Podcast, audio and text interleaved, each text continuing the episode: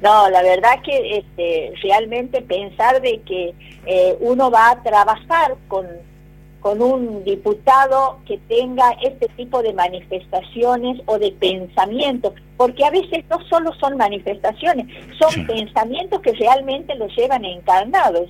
O, eso es realmente deplorable, porque los diputados siempre tenemos que entender que cuando nosotros asumimos un escaño legislativo, legislativo, no lo hacemos para decir cualquier cosa, lo hacemos para representar a la gente que nos ha votado. Y no creo que este tipo de manifestaciones representen a algún sector. Realmente es lamentable y yo creo que él solo debería renunciar y no...